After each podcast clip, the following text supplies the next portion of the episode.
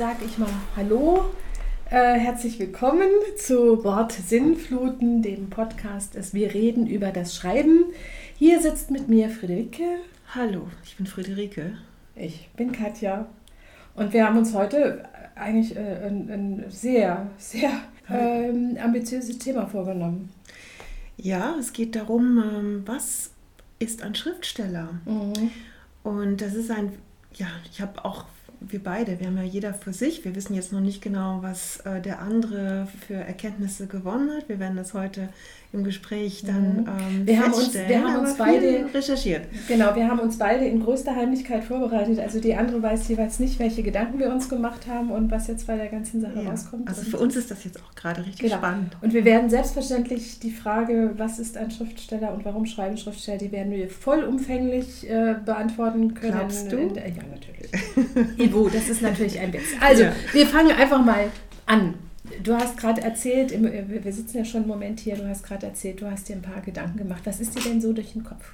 Mir ist gegangen? vielleicht so als initiales Moment tatsächlich das, äh, was wir, bevor wir die Aufnahme gestartet haben, ganz kurz angerissen haben, äh, durch den Kopf gegangen.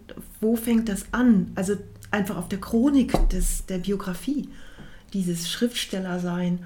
Und mir fiel halt auf, dieses eine Buch äh, von George Orwell, Why I Write, ähm, wo er halt davon erzählt, dass er schon ja. als Kind, ja.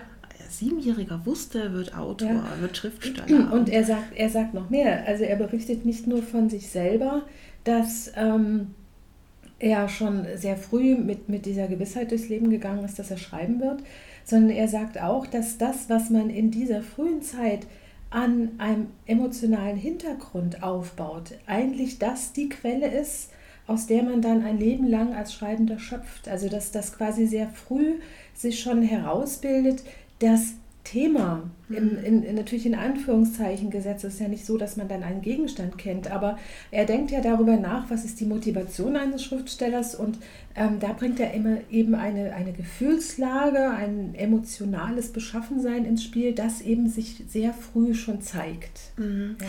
Ja. ja. da gehört sicherlich auch eine bestimmte, äh, ja, wie soll ich sagen, äh, ein Selbstverständnis dazu. Genau. Das ist halt typmäßig, äh, typen, un, typenabhängig.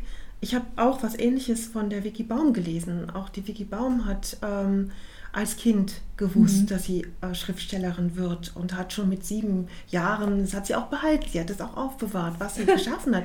Und sie zitierte den ersten Satz aus ihrem ersten Roman, den sie, wie gesagt, mit sieben oder neun Jahren geschrieben hat. Großartig, ja. Und man sagt, wow, das ist Literatur.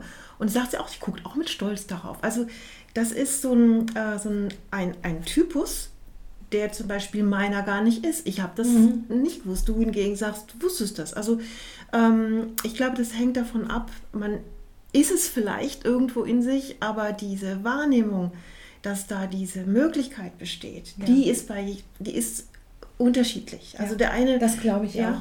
Das glaube ich auch, weil, weil in meiner Vorstellung ist das so klar. Ähm, es gibt dann Menschen, die dieses diese besondere Beschaffenheit in, sofort auch als Kind schon in Verbindung bringen mit einer besonderen mhm. Kunstform, wie zum Beispiel in dem Schreiben. Ich glaube aber, dass ähm, das Eigentliche oder der Kern ist eine Art und Weise, die Welt zu beobachten und zu betrachten. Und das, das, ist eher eine Haltung, auf die Welt zuzugehen. Und ich glaube, dass, dass manche eben sofort sagen, ja, ich werde schreiben oder ich werde malen.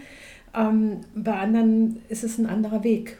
Ja, ja wobei ich sagen muss, ähm, der kreative Weg ist vielleicht bei manchen schon beschritten. Viele mhm. schreiben und waren vorher, ja, Suta zum Beispiel, Werbe. Werbemann, ja, also mhm. vielleicht, mhm. ich weiß nicht, ob er Grafiker war, das weiß ich gar nicht, aber jedenfalls im kreativen Bereich, ein, ein Kreativer, genau. wie man so schön sagt, genau. ähm, kann ich ja von mir auch behaupten. Ich bin auch erstmal über das Bild, ich habe ja den Umweg über das Bild genommen, das heißt, ich war ja. als, als Grafikdesignerin unterwegs gewesen. Das heißt schon, dass da dieses, ähm, dieses innere Wissen ist, dass man eine kreative Spur verfolgen muss, genau. um genau. irgendwie mit sich selber äh, eins zu sein. Aber welche Ausrichtung dann ist, die kann durchaus auch ja. noch später kommen. Da ist natürlich schön, wenn er, ich, ich würde das so ein bisschen beschreiben wie so ein, ähm, ja, so, eine, so ein Erwachungsmoment, wenn man wirklich fühlt, so, das ist jetzt mein, mein Medium. Ja. Also ich kann mich erinnern, ich habe es über irgendeine ähm, äh, US-amerikanische Malerin gelesen, ich habe leider den Namen vergessen, aber da war auch die Situation, dass ihre Mutter irgendwann zu ihr gesagt hat, du bist immer so unzufrieden und so unruhig. Ne? Also da war in, in, in diesem Menschen etwas drin und sie hat dann irgendwann eben für sich den Ausdruck gefunden und hat begonnen zu malen. Mhm. Und ich glaube, dieser, dieser Impuls, das ist das Entscheidende. Ja, also ich, ich, ich bin auch der festen Überzeugung, dass dieser Impuls das Entscheidende ist, nicht die Qualität dessen, was man macht, sondern dass man diesen Impuls treu bleibt. Das, das ist für mich das Bedeutende. Das ist ein ganz wichtiger und interessanter Punkt, den Anspruch auch mit der Qualität, weil ich mir überlege, wie soll man die auch überhaupt messen? Also, genau. ja, das ist ja. Äh, im Grunde vermessen, weil das immer von außen wäre. Beziehungsweise selbst der innere Kritiker ist ja eigentlich einer, der von außen zugespielt wird. Ähm, dieses, das Ganze zu bewerten, nach einem gewissen Standard, der ja auch zeitabhängig ist und ja. so weiter, ist, ähm, wird der Sache nicht gerecht. Ja. Also es gibt etwas, was jenseits davon ist und das ist unabhängig von der, von der Messbarkeit genau. des Erfolgs, der Qualität, der, des Umfangs, ja. der, der Konsistenz, all dessen. Davon und, unabhängig. Und ich denke, das muss man auch ganz selbstbewusst verfolgen. Ich habe jetzt in der Vorbereitung gelernt, ähm, dass es einen... Ähm, Verband der Schriftstellerinnen und Schriftsteller gibt. Das ist eine Art gewerkschaftliche, gewerkschaftlicher Zusammenschluss. Und die hatten äh, in der Vergangenheit tatsächlich Kriterien ab, wann jemand als Schriftsteller gegolten hat. Hm. Also selbst der, die, die Bezeichnung Schriftsteller ist eine ausgewiesene Berufsbezeichnung. Damit hat man bis nach dem Zweiten Weltkrieg eigentlich nur Leute bezeichnen können, die von ihrer Tätigkeit auch gelebt haben. Mhm. Und das hat sich aber nach dem Zweiten Weltkrieg mehr und mehr aufgelöst. Und seit 2019, ich habe es nachgelesen, ja. deswegen habe ich die Zahl jetzt noch im Kopf, Seit 2019 kannst du in diesen Schriftstellerverband auch ähm, aufgenommen werden, kannst da die Mitgliedschaft beantragen, wenn du Self-Publishing machst. Das war vorher, galt das mhm. eben nicht als Schriftsteller-Dasein.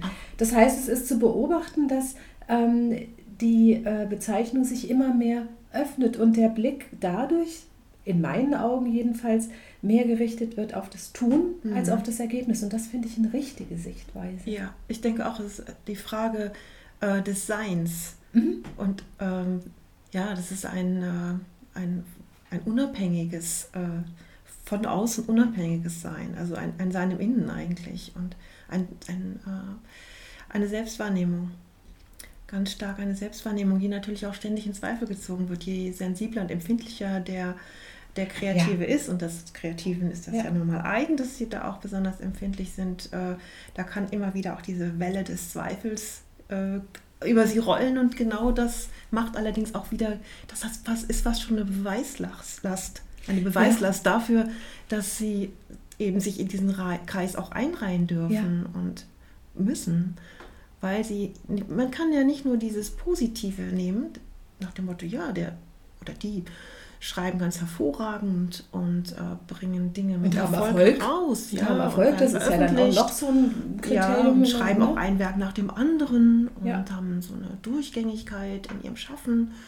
Äh, sondern es, es, gibt ja auch den Aspekt der, des, des sich gescheitert fühlens, des, ähm, der, der Blockade, dieses tiefen Leidens auch und das ist eine existenzielle Krise, die da entsteht. Ja. Das ist eine Sinnfrage, ja. die sich stellt. Und, und äh, stellt sich nur im Kreativen in dem Umfang. Gerade der, der, was, was du eben gesagt hast, dieser Begriff mit, das ist eine existenzielle Krise, das ist etwas, ähm, äh, ich muss mal kurz blättern. Ähm, also daran anknüpfen, was, was Friederike gesagt hat, dass es hier um existenzielle Fragen geht.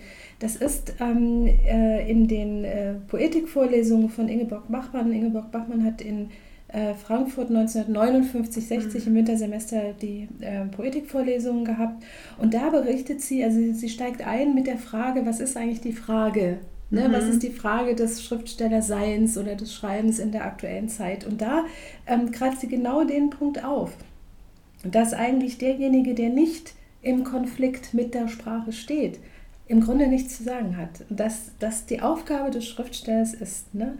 Und alle, es geht äh, für sie darum, also sie betont das immer wieder, für den Schriftsteller geht es wirklich um existenzielle Fragen. Es, ähm, sie sagt, die, die größte Frage, die den Schriftsteller bewegt, betrifft die Rechtfertigung seiner Existenz. Mhm. Und daraus resultierend eben der Konflikt mit der Sprache selbst. Und das finde ich interessant, weil wir es ja gewöhnt sind und auch mir das natürlich im Kopf ist, Schriftsteller sein, immer am Output zu messen. Und ich glaube, das ist ein Fehler.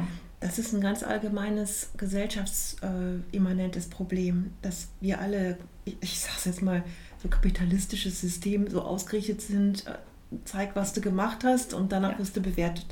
Ja. Das, das, überträgt sich dann halt äh, ungeschickterweise auch auf kreative Prozesse. Und da wird es kritisch an dem Punkt, zumindest in gewisser Weise, was das, äh, was, das, was das Schöpferische an sich angeht, wird es da kritisch. Ja. ja. Was, die, was die Vermarktbarkeit und äh, ja, das angeht, das ist natürlich dann nochmal eine andere Frage. Ja. Ja. Und, und das Fatale ist natürlich, dass, dass ähm, ich als Mensch in dieser Welt von diesen Stimmungen mich nicht vollständig befreien kann. Ne? Also das, das ziehe ich ja mit meinem Tun auch mit. Ich stelle das ja auch immer wieder in Frage und muss das gar nicht vor anderen, auch vor mir selber immer wieder rechtfertigen, dass ich ja doch erhebliche Zeit aufwende für eine Sache, wo man von außen betrachtet fast sagen könnte, das führt zu nichts. Ja, und das, ich meine, das ist ja nicht, äh, nicht von der Hand zu weisen, dass die meisten ja. Schriftsteller davon nicht leben können. Ja. Ja. absolut. Also ganz unabhängig davon, ob sie einen Verlag haben oder nicht, äh, da muss einer schon richtig gut am Markt stehen und viel produzieren und ein sehr gutes Marketing haben, von seinem Verlag aus vielleicht um sagen zu können, ich kann wirklich davon meine Familie ernähren, zum Beispiel. Das mhm. sind ganz große Ausnahmen. Die meisten haben Jobs, andere Jobs, richtige Brot- und Butterjobs mhm. und schreiben dann dazu. Und das ist, das heißt ja nicht, dass sie deswegen äh, Angestellter sind im Unternehmen XY, sondern dieses Gefühl, was man wirklich selber eigentlich ist, ist dann immer noch der Schriftsteller. Man muss sich halt diese Zeit dann wirklich er, erkämpfen und ergattern. Ja. In dem Zusammenhang ist es wirklich auch interessant, mal so ein bisschen zu analysieren.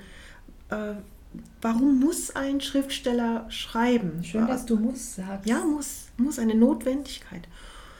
Da ist etwas, da ist etwas, was herausdrängt, also was ein, ähm, ein zu viel im Innern erzeugt, einen Überdruck und was sich ja her herauslöst aus ihm. Und ich, hab, ich bin bei meinen Überlegungen über ein Wort gestolpert, was ein kleines bisschen veraltet ist, aber was mir noch sehr präsent ist, weil ich eben als Grafikdesignerin und im Umfeld auch ähm, meiner Familie, die auch als Gestalter unterwegs waren, dieses Wort sehr oft gehört habe. Und das Wort ist Entwerfer.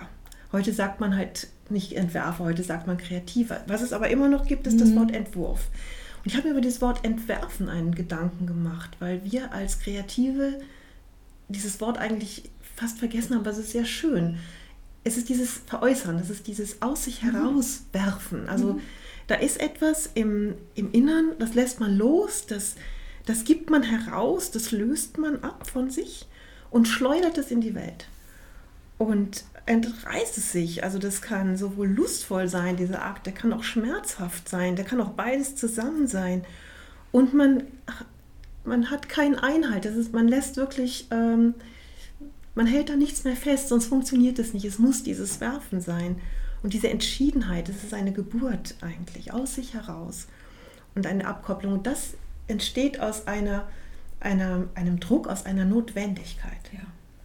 Und das, das ist wirklich, also ich denke, das ist auch so, so das Gemeinsame und das ist ja nicht jetzt ein Alleinstellungsmerkmal von Schriftstellern, sondern das ist wirklich genau wie du es eben gesagt hast, das, das ist das, das Kreative. Ne? Also, mhm. dass man ähm, wirklich sozusagen von, von diesem Kreativen auch gar nicht mehr runterkommt. Wenn ich beobachtend durch die Welt gehe, dann tackert mein Gehirn immer mit und formt schon Sätze, ne? die ich dann meistens vergesse, aber mhm. ich, ich merke, dass, dass da immer eine Arbeit drin ist. Ich hatte mir im, im Vorfeld, ähm, um, um das nochmal aufzugreifen, hatte ich mir, äh, du weißt ja, dass ich ohne mein etymologisches Wörterbuch überhaupt nicht existieren kann. Und natürlich habe ich das wieder bemüht mhm. und habe mir verschiedene Dinge angeguckt. Und ich fand das, ich finde das dann immer so interessant. Also ich hatte angefangen, einfach über, über Schrift äh, mir Gedanken zu machen, was, was ist eigentlich Schrift und bin sehr schnell drauf gestoßen, dass das Wort Schrift verbunden ist mit ganz hochoffiziellen, für die Gemeinschaft bedeutenden Dingen, wie zum Beispiel Gesetzen ja. Inschriften auf Gräbern, die Bibel, also religiöse Texte, sozusagen gemeinschaftsstiftende Texte sind in Verbindung mit Schrift. Und das finde ich interessant, weil das, was du jetzt ähm, geschildert hattest, das war sozusagen der subjektive Impuls. Und gleichzeitig ist dieses Tun immer auch verankert in einem großen Zusammenhang. Wir stehen nicht außerhalb von irgendwelchen Zusammenhängen, sondern wir stehen mittendrin. Und ähm, die die Gemeinschaft, die Gesellschaft, in der wir uns bewegen, die Kultur, in der wir verankert sind, die braucht auch diese Schriftsteller, also Leute, die ähm, Dinge beobachten und äh, erforschen, an sich selber erspüren und dann in Worte fassen, einfach um das sagen zu können, was andere für sich vielleicht so nicht formulieren können. Also das ist mhm. immer beides, was da mitschwingt. Das fand ich ja. spannend. Sprache respektive Worte, Sätze, die gebildet werden, sind ja sowieso ein Phänomen, was eigentlich unfassbar ist. Mhm. Also es ist erstaunlich, dass Kommunikation funktioniert. Das äh, bin ich wahrscheinlich nicht der Erste, der das sagt. manchmal schon, an, haben schon ja. andere gesagt, ich habe es ja. auch schon gehört. Und äh, ja, das funktioniert manchmal, weil wir uns ja, dabei mehr oder weniger verlassen auf einen Konsens, auf eine Portion Zufall, die dabei ist, ähm, natürlich auf dieses ich sag mal, C.G. Jung, äh, kollektive Unterbewusste, was eben so auch archetypisch bei uns mitschwingt. Also es sind so ein paar Komponenten mhm.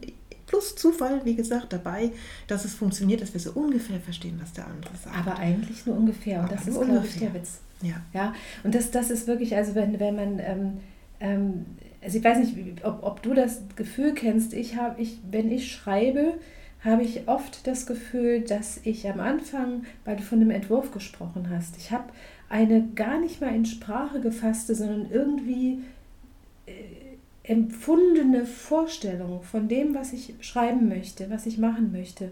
Und das kann ich nie realisieren. Also es gibt einen Widerspruch zwischen der Realität und auch der Realität meiner, meiner Vorstellung und der Sprache. Und das ist aber kein eigenes Versagen, das ist nicht mein Versagen, sondern das liegt einfach daran, dass Sprache letztlich nie genau das sagen kann, was ich zum Beispiel sehe. Ja, wenn ich versuche dir, das, wir kennen das alle, wenn du kommst voller Überschwang aus dem Kino nach Hause und erzählst dem Liebsten auf dem Sofa, was, welchen Film du gerade gesehen hast und du kannst diesen Impuls, den du mitbekommen hast, überhaupt nicht transportieren, weil er hat es nicht gesehen. Ja, also du kannst versuchen, das in Sprache auszudrücken, aber du kriegst es nie so ganz hin. Und ähm, ich glaube, dass es zur Arbeit des Schriftstellers gehört, sich diesen, diesen Gap, dieser Lücke zu stellen und immer wieder zu versuchen, so dicht wie möglich trotzdem an die Realität ranzukommen. Wie würdest du in dem Kontext denn äh, diese, diesen Ausdruck bewerten, dass man durch literarische Sprache das Unsagbare sagen kann? Also dass in den Lücken auch zwischen den Worten mhm. und Sätzen eigentlich etwas aufscheint und ja. vermittelt wird, ja. was aber nicht in Buchstaben und Worten und Sätzen greifbar wird, wirklich. Also das genau. Unsagbare eben. Genau, und das, das, das ist genau der Punkt. Ne? Also ich kann natürlich äh, mich hinstellen und kann einfach nur deskriptiv an eine Situation, an einen Menschen, an eine Geschichte drangehen, weil damit habe ich noch nichts transportiert. Und das eigentliche, und es ist wirklich ein Geheimnis, ich kann es weder verstehen, geschweige denn erklären. Aber das eigentliche Geheimnis des künstlerischen Schreibens ist, dass man mehr transportiert als die schiere Begrifflichkeit des Wortes selbst. Und wie das gelingt, das ist, ich, ich kann das gar nicht erklären. Ich weiß nicht, ob man das überhaupt, das muss man auch nicht erklären und aufschlüsseln. Das. Aber das ist genau das, was für mich jedenfalls die Auseinandersetzung mit Sprache so spannend macht. Und das Faszinierende ist ja oft, das, das kennen wir alle, wir haben einen Text geschrieben, wir haben selber ganz genaue Vorstellungen davon, wie unsere Figuren aussehen, mhm. wie die riechen, wie die Stimme sich anhört, wie die Häuser aussehen, wo die sich bewegen, die Kleidung und so weiter. Und dann gibst du den, den Text aus der Hand, liest ja. den vor oder gibst den gedruckt aus der Hand und in dem Kopf des anderen entsteht eine völlig neue Welt. Es ist ja keine Wiederholung ja. deiner Nein. eigenen, sondern es ist ja dann wieder eine andere. Und, und dieser, dieser Sprung, das finde ich absolut faszinierend. Ja. Das kennen alle Künstler. Ich finde ne? das auch bereichernd zum ja. Teil. Also manchmal erlebe ich dann auch Momente, wo ich denke, der hat doch mal eine Dimension an meiner Figur, die ich entworfen habe, entdeckt. Die kannte ich noch gar nicht. Mhm. Die macht aber Sinn. Ja, genau. Also wo so eine, äh, so eine zusätzliche Wahrnehmung der, der Rezeption irgendwo stattfindet, die für mich Überraschung ist. Ja. Das ist toll. Ja. Und das ist dann auch diese, ähm, diese unfassbare Erweiterung des Ichs. Ne? Also das Ich gibt man ja auf, wenn man schreibt und schon gar, wenn man den Text dann an Dritte weitergibt. Ähm, und dann kommt die Beteiligung des Lesers noch dazu, der hat nämlich seinen Anteil. Mhm. Das ist ja nicht mein Text, der das bei ihm bewirkt, sondern mein Text stößt etwas an. Da sind wir wieder bei dem Anstimmen. Ich liebe dieses Wort, das du da aufgebracht hattest. Ne? Ich stimme dann auch bei dem anderen was an und wenn er es dann weitergibt, wird wieder etwas anderes angestoßen und so geht der Text dann von mir unabhängig durch die Welt wenn er denn gelesen wird und, und äh, die Menschen aufmerksam sind. Und das ist ein Phänomen, das, das äh, ähm, wie soll ich das sagen, das ist so ein kleines Wunder. Ich empfinde ja, das als ja. ein Wunder. Mhm. Er, er, er, formt sich immer wieder neu, er mhm. nimmt immer wieder eine veränderte Gestalt an über die Zeit, über den jeweiligen Menschen, der ihn liest. Also insofern ist der Leser ja auch äh, in seinem Kopf, in seinen Gedanken, in seiner Wahrnehmung mitgestaltend wir sehen es nicht unbedingt, was er in seinem Kopf erlebt, aber dort gestaltet sich ja auch etwas, ob das nun genau. sichtbar ist oder nicht. Also er gestaltet es mit. Genau. Hm. Und jetzt halt die Frage auch, ähm, woran erkennt oder woher nimmt man als Schriftsteller dieses Selbstverständnis, wo man sagt, mhm, ja, ich empfinde mich als, als so eine, als so einer, ich schreibe mir das auf so die Fahnen, ich bin jetzt so eine, genau. Und äh, ich gehe da ganz selbstbewusst in die Welt hinein und behaupte und erkläre. Kannst erkläre, du dich, kannst du dich für, für, dich erinnern, wann du da, wie du da zu einer Klarheit gekommen bist oder wie du diese Klarheit gefunden hast? Klarheit ist vielleicht sogar ein bisschen zu hoch gegriffen. Es ist immer noch ein, eine Arbeit. Es ist ja. immer noch ein, ein empfindlicher und ein, ein, ein fragiler Standpunkt, der der wabert. Also es gibt Phasen, in denen fühle ich mich nicht gut mit meinem Schreiben und blockiert. Also was ich auch eben so am mhm. Anfang ansprach, diese Negativität, die auch Teil des Prozesses mhm. ist. Man, man sollte das wirklich, das ist heute so eine Erkenntnis von mir gewesen bei meinen Vorüberlegungen, dass man nicht nur das Positive, nicht nur die Positivität als, als Beweislast nimmt oder als Beweismittel nimmt, sondern auch die Negativität. Das Interessante ist, dass du die Vokabel Beweislast äh, mitnimmst. Das ist wieder dieses, wir müssen uns rechtfertigen. Ja. Auf uns lastet diese, ja. diese Beweispflicht. Das ist, aber Entschuldigung, ja. ich habe nee, dich jetzt nee, unterbrochen. Ne? Mhm. Ich wollte nur diese Vokabel mal betonen, weil es ist interessant, dass du die aufbringst, ja, weil es genau das trifft. Und ich habe es auch in anderen Texten von anderen und auch namhaften Schriftstellerinnen und Schriftstellern gelesen, insbesondere bei Frauen, die Schriftstellerinnen sind, eher diejenigen, die sich stärker oder stärker das Gefühl haben, sich rechtfertigen zu müssen. Als Männer. Männer sind da etwas raumgreifender mhm. von, ja, gesellschaftliche Gründe liegen vor. Und dass eben auch wirklich namhafte Größen dieses Zaudern kennen und diese ja. Problematik kennen. Eine der Autorinnen, die ich gelesen habe, beschreibt, wie sie am Kinderspielplatz ihre Kinder abholt und von jemandem, einer anderen Frau gefragt wird, äh, ob sie immer noch schreiben würde oder ob sie inzwischen eine Arbeit gefunden hätte. also, äh, ne? ja. ja. und dieses kleine Wegsacken, was einem das beschert. Ja. ja? und, ja.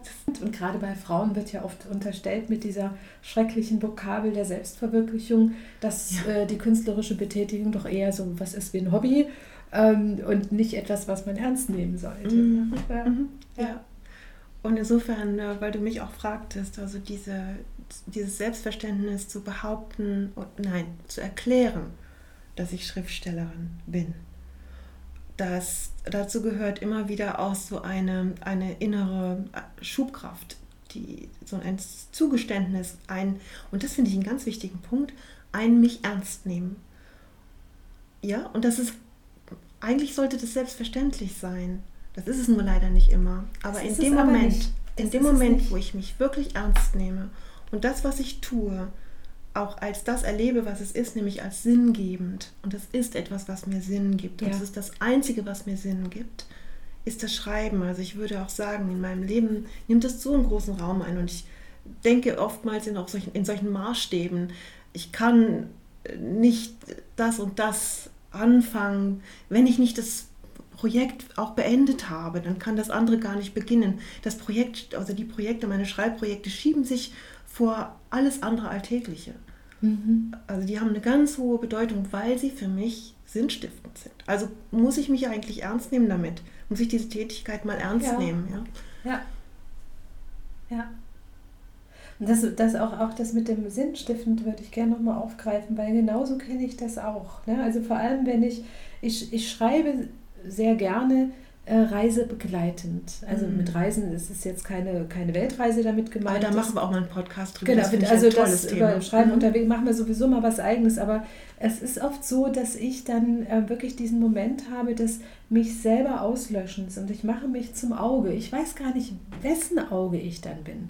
Aber ich gehe dann durch die Welt und meine Aufgabe ist zu sehen und aufzuschreiben, was ich sehe. Also auch manchmal zu recherchieren, wenn ich äh, historische Gebäude besuche oder so, dann gucke ich natürlich auch, was ist da zu sehen und mache mir Gedanken, was weiß ich, wenn ich mir eine Kathedrale betrachte über die Geschichte und mache mir da Notizen. Ich weiß nicht, für wen ich das mache, aber mir ist völlig klar, dass ich das machen muss. Mhm. Und das ist dann auch der Sinn meines Unterwegsseins. Also ich fahre nicht in den Urlaub, um am Strand zu liegen mhm. oder mich zu erholen, sondern ich fahre wirklich gezielt an Orte, wo ich die entweder sehr für mich bin, dann fahre ich alleine und gehe viele Stunden wandern und so weiter, um meine Gedanken von Ballast zu befreien und, äh, und äh, in der Weise einmal so, so mich selber durchzulüften, um es mal ganz salopp zu sagen. Aber ich reise auch, um mir wirklich Dinge einfach anzuschauen äh, und, und da das wahrzunehmen und in Schrift zu packen, was ich sehe. Ich weiß nicht, was das für, sind, für ein Antrieb ist. Es ist ja ein bisschen Impulse. Absurd. Du suchst diese, diese Impulse, denke ich, ich überlege jetzt gerade, ja, ja, also es ist jetzt so ein Versuch, weil ich sie auch kenne. Also es ist jetzt ja. nichts, was mir fremd wäre. Dieses Losziehen und die Augen, also auch mit so, einem, mit so einer staunenden Offenheit ja. der Welt entgegenblicken. Ich glaube, das ist auch ganz wichtig, dass es dieses fast kindhafte, das erste Mal schauen, ja, dieses etwas zum mhm. ersten Mal schauen oder wie zum ersten Mal schauen. Das heißt, eine absolut nicht wertende Offenheit den Dingen gegenüber. Und dann halt diese Neugier damit gepaart, äh, auch zu gucken, was, was steckt dahinter und diese Impulse wahrzunehmen. Ja. Ich, ich, darf ich es nochmal sagen, mein Lieblingswort, ja. Transzendenz, das ist, denke ich, etwas, was dann diese Persönlichkeit des, des Kreativen ganz stark, wie soll ich sagen, ausmacht. Das ist dieses, diese Durchlässigkeit, diesen, dieser Moment, dieses Momentum des nicht Bewertenden, das, was gesehen wird, ist einerseits aufzunehmen, durch sich aber auch hindurchfließen zu lassen, das heißt auch wieder auszugeben. Ja, ja. und das ist wie, ähm, ich, ich habe jetzt die ganze Zeit, als du gesprochen hast, an die Situation gedacht, dass es mir ganz sinnlos erscheint, ohne Notizbuch in eine Ausstellung zu gehen. Weil, was soll ich denn da? Nur, nur gucken und das sofort wieder vergessen. Ich, ich gehe dann wirklich durch die Ausstellung, wenn ich alleine bin. Wenn man zu, zu zweit ist, ist es ja ein bisschen was anderes. Aber wenn ich alleine bin, gehe ich einmal durch die Ausstellung durch und dann habe ich zwei Sachen, die mich interessieren. Und da stehe ich dann jeweils eine Stunde davor und schreibe. Ja. Und das ist, ich stelle mich dann da wie in so einen Spot rein, in so ein Licht. Das ist natürlich dann das Licht oder die, die, die Welle, die Energie des, des Kunstwerkes, aber ich stelle mich da rein, um mitzuschwingen. Und wenn das gelingt, ist das immer ein Glücksfall. Und das ist aber für mich erst dann vollendet, wenn ich so weit mitschwinge, dass das Ganze wiederum in Sprache mündet. Ja. ja. Die aber dann im Grunde niemand liest, weil diese Notizen sind nur für mich und trotzdem geht es nicht anders. Ich muss das machen. Du hast gerade was ganz Interessantes gesagt. Das führt mich noch auf einen anderen, zu einem anderen Gedanken. Du hast gesagt, dass es völlig sinnlos für dich wäre, in eine Ausstellung zu gehen, ohne ein Notizbuch dabei zu haben. Und das ist ja dieses äh, Manifestieren, dieses Verfestigen von, von dem, was in deinem Kopf entsteht, eben wirklich daraus Sprache zu machen und das festzuhalten. Mhm. Und da kommt nochmal so ein Aspekt rein, den haben wir noch gar nicht angerührt, der natürlich bei uns Schriftstellern und Schriftstellerinnen auch mitspielt. Und das ist ein bisschen der Wunsch zu bleiben. Absolut, ja. absolut. Also sage ja, also das Wort gut, nicht, aber. Es ist gut, nein, nein wir, wollen, wir wollen die harten Wörter nicht meiden. Ich habe äh, ähm, natürlich, wir hatten uns ja wieder ein bisschen vorbereitet. Ich hatte von, weil Friederike das angeregt hatte, von George Orwell dieses Why I Write gelesen. Ich habe es nicht ganz gelesen, aber den ersten Teil. Und das Interessante, deswegen hake ich da jetzt gerade ein, äh, Orwell versucht da die vier Hauptmotivationen des Schriftstellers idealtypisch natürlich Aha. zu greifen. Das heißt, äh, die Anteile wechseln äh, und, und so weiter.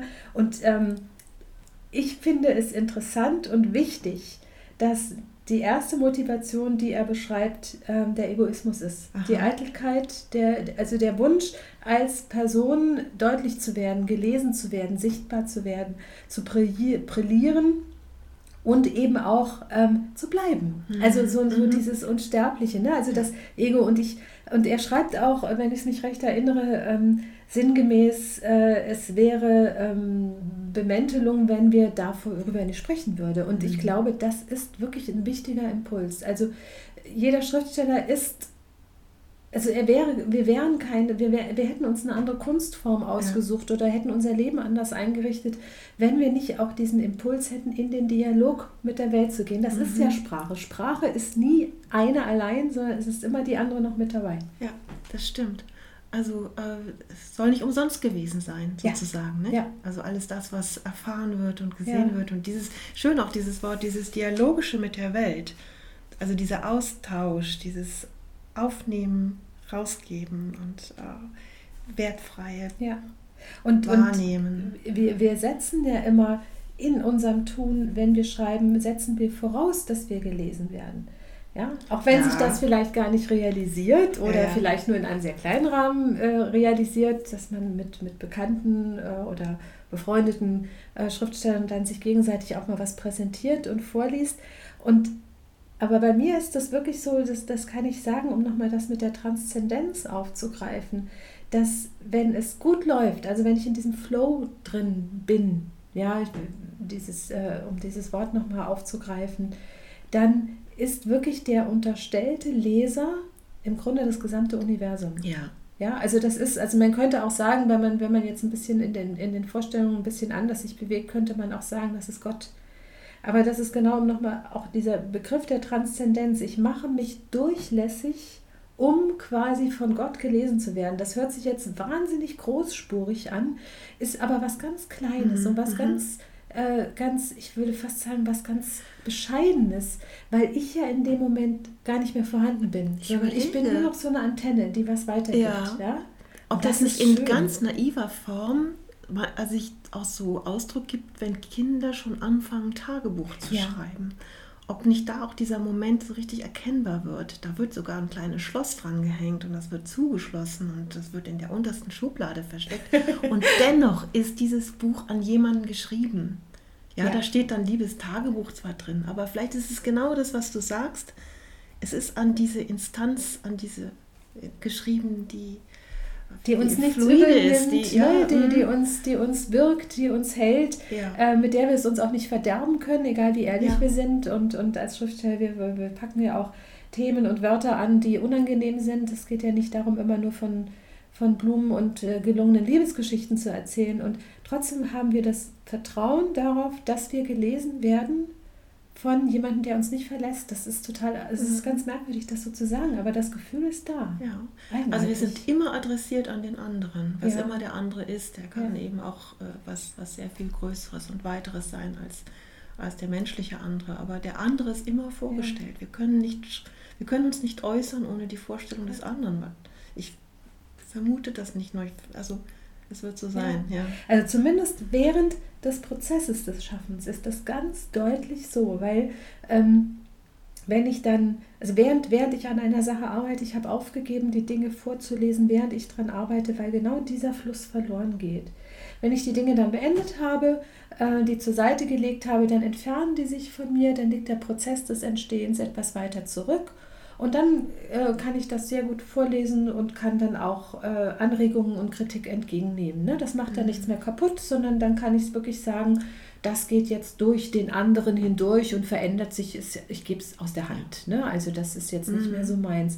Aber wenn ich aktuell im Prozess des Schreibens bin, und damit meine ich wirklich dieses, also jetzt, während ich schreibe, ich unterstelle immer, dass Gott liest. Was merke, das ist aber so, also da habe ich noch nie so mhm. drüber mhm. nachgedacht, aber das wird mir so ja. klar. Und das Arbeiten an und mit der Sprache ist sozusagen wie so ein, ein Stammeln. Also mir ist in der, in der Vorbereitung zu, zu unserem Treffen heute äh, äh von Peter Handke der Kasper nochmal in die Hand gefallen. Es, äh, man darf es ja gar nicht erzählen, aber dieses Buch habe ich tatsächlich aus der Schulbibliothek meines Gymnasiums äh, mitgehen heißen, als ich da Abitur gemacht hatte.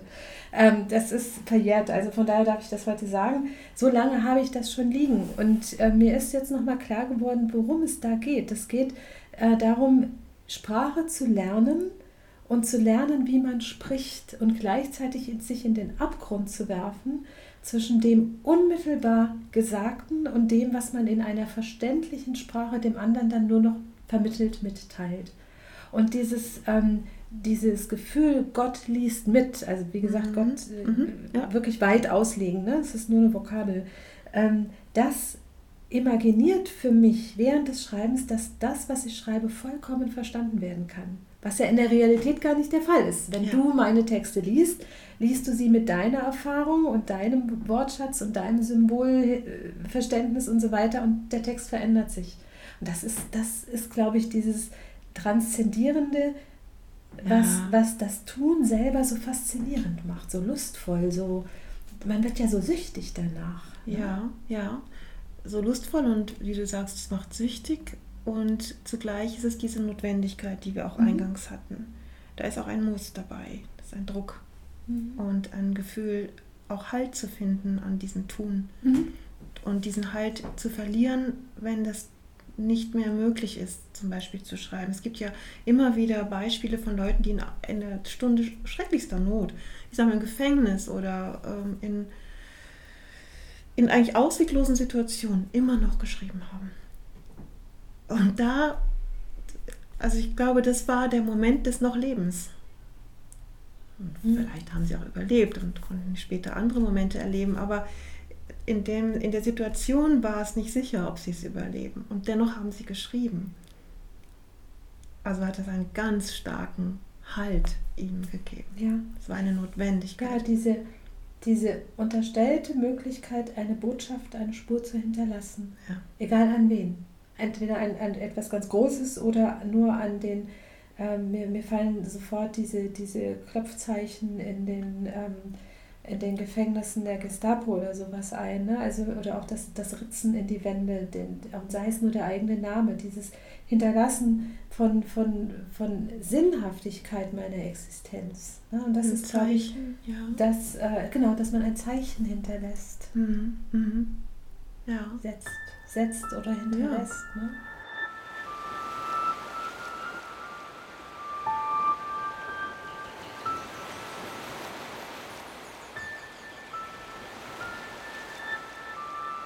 Ein Thema, was mir auch noch so ein bisschen ähm, wichtig, also unter den Nägeln brennt oder was mir wichtig erscheint, ist, wo findet man Rückversicherung? Also wenn dieser Zweifel aufkommt, wenn dieses Infragestellung, diese Infragestellung, von der wir auch sprachen, die, die auch ein Stück weit immanent ist, äh, auftaucht und sich zu viel Raum greift, wo kann man sich, wie findet man Hilfe? Und tatsächlich ist es da meines Erachtens und ich glaube, und wir beide tun das auch miteinander, dieses einen Kollegen in der Nähe zu wissen. Jemand, der ähnliche Erfahrungen macht.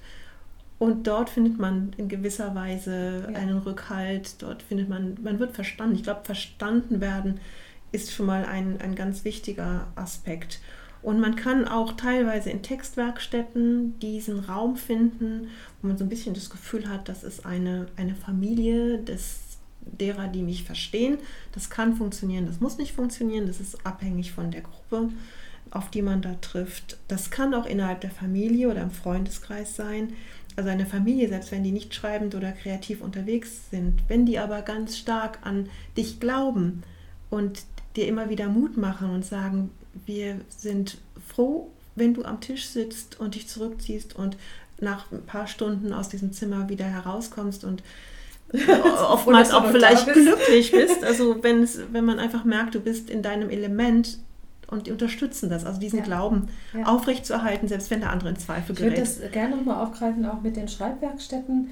Ähm, es ist tatsächlich so, also ich verdanke den Schreibwerkstätten sehr viel, weil erstens mal trifft man immer auf jemanden, mit dem man sich austauschen kann und der einem äh, wieder ein bisschen äh, einen Impuls gibt und vor allem, man wird ins Schreiben zurück. Also wir hatten ja beim, beim letzten äh, Podcast schon über diese Schreibblockaden und, und die Schwierigkeit des Aufrechtserhaltens gesprochen. Äh, und ich, mir geht es so, ich finde einen ganz großen Rückhalt, natürlich bei Kollegen, hast du ja schon gesagt, aber auch im Schreiben selbst.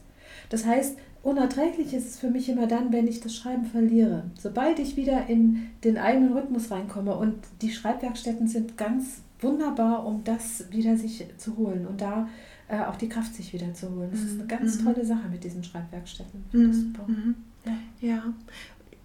Ja, genau. Und dann das andere, was wir eben hatten, Familie und Freunde. Und da fällt mir ein, da hattest du mir letztens etwas gezeigt. Und das ist mir wieder in den Sinn gekommen von George äh, Eliot, ja. die äh, um 1880 irgendwas wohl ähm, sehr in Zweifel geraten, Zweifeln geraten ist, weil sie annahm, dass alles, was sie früher geschrieben hatte, gut war und dass sie es nicht mehr hinbekäme, jemals wieder in, in der Qualität was zu Papier zu bringen. Und ihr Freund Louis dann sagte, pass auf, wir ziehen uns jetzt zurück und ich zwinge dich zu schreiben. Und hat wirklich dafür gesorgt, dass sie gegen alle inneren Zweifel weiter angeschrieben hat und hat Erfolg ja. gehabt. Ja, was für ein Glück, wenn man ja. solche Freunde an ja. der Seite hat. Ne? Das mhm. ist wirklich ganz wunderbar. Aber auch da wieder ins Schreiben kommen. Ne? Und ja. das Schreiben selber gibt dir die Kraft dann wieder. Das, mhm. das ist, äh, das ist so, ein, so ein Wechselspiel, das auch sein Geheimnis für sich hat. Ja, ja. ja. Das, das ist, also man muss ja auch irgendwas anvisieren dabei. Es ist auf der einen Seite dieses, dieses äh, in den Flow kommen, was wir sagen, das klingt so schön. Aber es ist ja auch wirklich ein etwas erhöht, sich irgendwo mal hinstellen, auf einen, weiß ich nicht, einen kleinen Hügel oder so und zu gucken, wo will ich denn hin? Ja, wo soll es denn, wo soll die Geschichte denn hinlaufen und ähm, wie stelle ich mir das vor? Ja. Auch den Weg dorthin. Ja und dann das, zu springen. Das, das ist ja dann letztlich, also wir haben, wir haben jetzt natürlich viel auch über, über das Schreiben als Tun gesprochen. Der nächste Schritt, das ist einfach die Aufgabe, die man sich selber dann stellt, weil von außen bekommen wir die Aufgabe nicht oder nicht mehr. In früheren Zeiten hatte, hatte man dann Aufträge, irgendwas äh, zu schreiben, wir haben die nicht.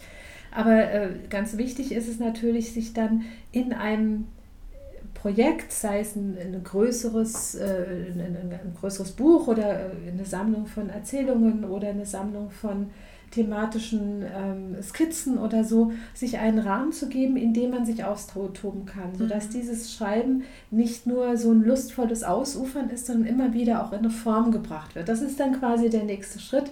Der ist nicht so ganz einfach, aber mir, mir ging gerade durch den Kopf, dass äh, ähm, wenn ich hier so schwärmerisch sitze und, und äh, sage, wie wunderschön das Schreiben ist, dieser zweite Schritt, den finde ich schwer. Also der, den finde ich absolut anstrengend. Also dieses eine Form geben und zu sagen, ich mache jetzt etwas auf, das ich dann auch beende ja. äh, und sozusagen dann als Erzählung, als äh, kurzen Text oder meinethalben auch als wirklich als Buch ähm, dann zu beenden, das finde ich ist richtig ist schwer. Super das schwer. total schwer. Ja.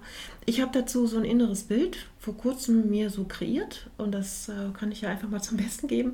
Also es ist wirklich dieses Schwimmen. Da ist Wasser. Ich gucke vorher, wo der Strand ist, wo ich hin will und welche Hindernisse im Wege stehen. Felsen vielleicht, Algenbänke, was weiß ich. Mhm. Und ob ich die die Kondition haben werde, messe ich ab, ja, bis dahin zu kommen, ob das ein realistisches Ziel ist.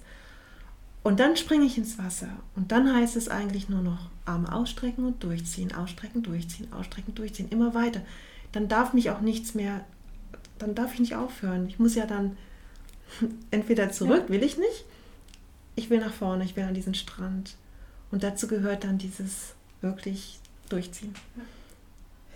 Ich würde gerne, weil wir sind jetzt mit der Zeit schon ziemlich weit fortgeschritten, ich würde gerne noch einen Aspekt aufgreifen, ähm, wenn dir das recht ist, ähm, und damit wir dann so, so, so auf das Ende zu steuern. Ich mhm. habe natürlich wieder ein wunderbares Zitat mitgebracht. Und im Hinblick auf dieses Zitat würde ich gerne noch, noch eine Sache ansprechen, weil wir vorhin so große Vokabeln ins Spiel gebracht haben. Transzendenz, ja. Gott liest mit und so weiter. Das hört sich ja wahnsinnig abgehoben an. Äh, so ist das gar nicht gemeint. Also ich bin der festen Überzeugung, dass dieser kreative Impuls, diese Sehnsucht, das, was man sieht, riecht, schmeckt, erlebt, auch äh, durch einen hindurch gehen zu lassen, etwas anstimmen zu lassen und dann wieder in eine Form zu bringen, die man wieder von sich aus sich entäußert. Mhm. Also dieser ganze kreative Prozess, das halte ich für etwas zutiefst Menschliches. Und ich denke, jeder Mensch besitzt diese Sehnsucht und im Grunde besitzt auch jeder Mensch die Fähigkeit dazu. Nur manche entschließen sich dann vielleicht aufgrund einer besonderen Ermutigung an irgendeiner Stelle ihres Lebens setzen sich dann hin und sagen, okay, ich will jetzt wirklich äh, schreiben und üben sich dann in der Sache. Andere greifen zu anderen Dingen. Es gibt ja vielfältige Möglichkeiten, so viele, es gibt so viele Möglichkeiten, sich auszudrücken, wie es Menschen gibt. Ja. Und ähm, ich will da auch nochmal äh, dran erinnern, äh, du hattest, glaube ich, Joseph Beuys erwähnt, der, wenn ich es recht erinnere. Jeder Mensch ist ein Künstler, jeder, was ähnliches. Genau. Sagt. Ähnlich hat er es gesagt. Genau, also mir liegt einfach daran, zu, zu ähm, für mich ist Kunst nichts Elitäres, sondern einfach eine, eine ähm, Facette der menschlichen Existenz. Ja. Und äh, auch an, äh, da möchte ich kurz nochmal erinnern an Ellen Moore.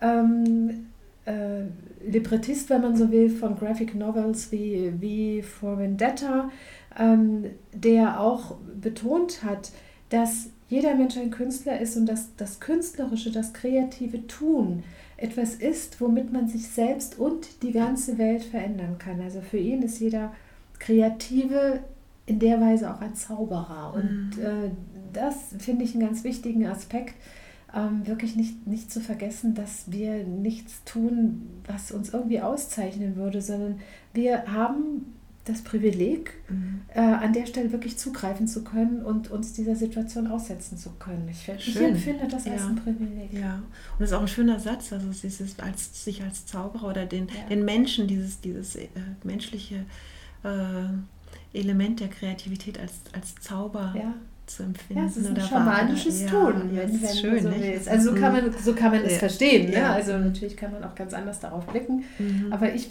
für mich ist dieser Aspekt sehr reizvoll. Ich ähm, mag das gerne. Mhm. Mhm. Und da sind wir auch nochmal wieder beim Anfang eigentlich, weil wir da auch eingangs gesagt haben, dass es sich nicht daran bemisst, was die Außenwelt dazu bewertend sagt. Also nicht an den Zahlen, Verkaufszahlen eines Buches bemessen sollte, nicht daran bemessen sollte, ob die Kritiken gut sind, ob das, ähm, das, das Folgebuch schon in Arbeit ist oder so, sich nicht daran bemessen sollte, was die Außenwelt sieht und, und reflektierend dazu äußert, sondern dass es ein, ein inneres, äh, ja, wie soll ich sagen, ein, ein inneres Faktum ist, oder? Ja, also die, die äh, vielleicht äh, kann man es mit der Vokabel Wirkmächtigkeit nochmal deutlich machen. Ähm, dass das Kriterium ist nicht hinterher zu gucken, was habe ich bewirkt außerhalb, sondern der Prozess selber ist das, was mhm. ich tue. Also ich bewirke ja immer eine Veränderung in mir selbst. Und, und diese, diese, ähm, dieses Potenzial hat jeder Mensch. Das machen wir auch ständig. Und das steht auch jedem zu, das für sich zu reklamieren. Dann würde ich jetzt noch äh, zum Schluss euch äh, das Zitat vorlesen. Äh, das ist von Johann Wolfgang von Goethe. Ich war selber ganz überrascht, dass er so etwas mal gesagt hat. Und zwar hat er es gesagt am 31. Januar 1827 zu Eckermann. Eckermann hat es aufgeschrieben. Goethe sagte zu ihm, ich sehe immer mehr, dass die Poesie ein Gemeingut der Menschheit ist und dass sie überall und zu allen Zeiten in Hunderten und Aberhunderten von Menschen hervortritt. Einer macht es ein wenig besser als der andere und schwimmt ein wenig länger oben als der andere. Das ist alles. Wunderbar. Wunderbar. Ja, Dann sind unser wir, Goethe, der hat das. Ne? Also man, man ist ja immer wieder ganz platt, was man alles mhm. findet. Ähm, dann sind wir für heute an Schluss angekommen. Ich verweise wie immer auf unsere E-Mail-Adresse ähm, wortsinnfluten.gmx.net und vielleicht noch ein kurzer Ausblick auf das nächste. Wir wollen uns ja über die Frauen in Richtig, der Literatur unterhalten. Frauen und Literatur, da müssen wir jetzt erstmal gar nicht viel mehr zu sagen. Das ist auch sowieso ein relativ aktuelles Thema, zumindest in unserer Wahrnehmung, weil wir natürlich auch viel dazu lesen und hören. Und ähm, das würde auch in die ganze Gender-Diskussion im Moment natürlich irgendwie reinreichen. Das ist also insofern äh, nicht ganz abwegig, dass wir ja. uns dessen mal annehmen. Im Hinblick auf, auf Schriftstellerinnen. Also und ich glaube, das ein, ist sehr reizvoll. Ein großes und wie ich finde, wirklich, wirklich aufregendes Thema, was ja. wir uns davon mhm. haben. Das war's An, für heute. Nein, ansonsten ja? bitte noch eins. Ah, ja, unbedingt ähm, Gebt uns irgendwie Zeichen, also liked uns oder empfehlt uns weiter, abonniert, abonniert uns. uns. genau. Und wir freuen uns, äh, wenn ihr nächstes Mal wieder dabei seid. So ist es. Bis Tschüss. dahin. Tschüss. Tschüss. Sollen wir wirklich Tschüss sagen am Ende?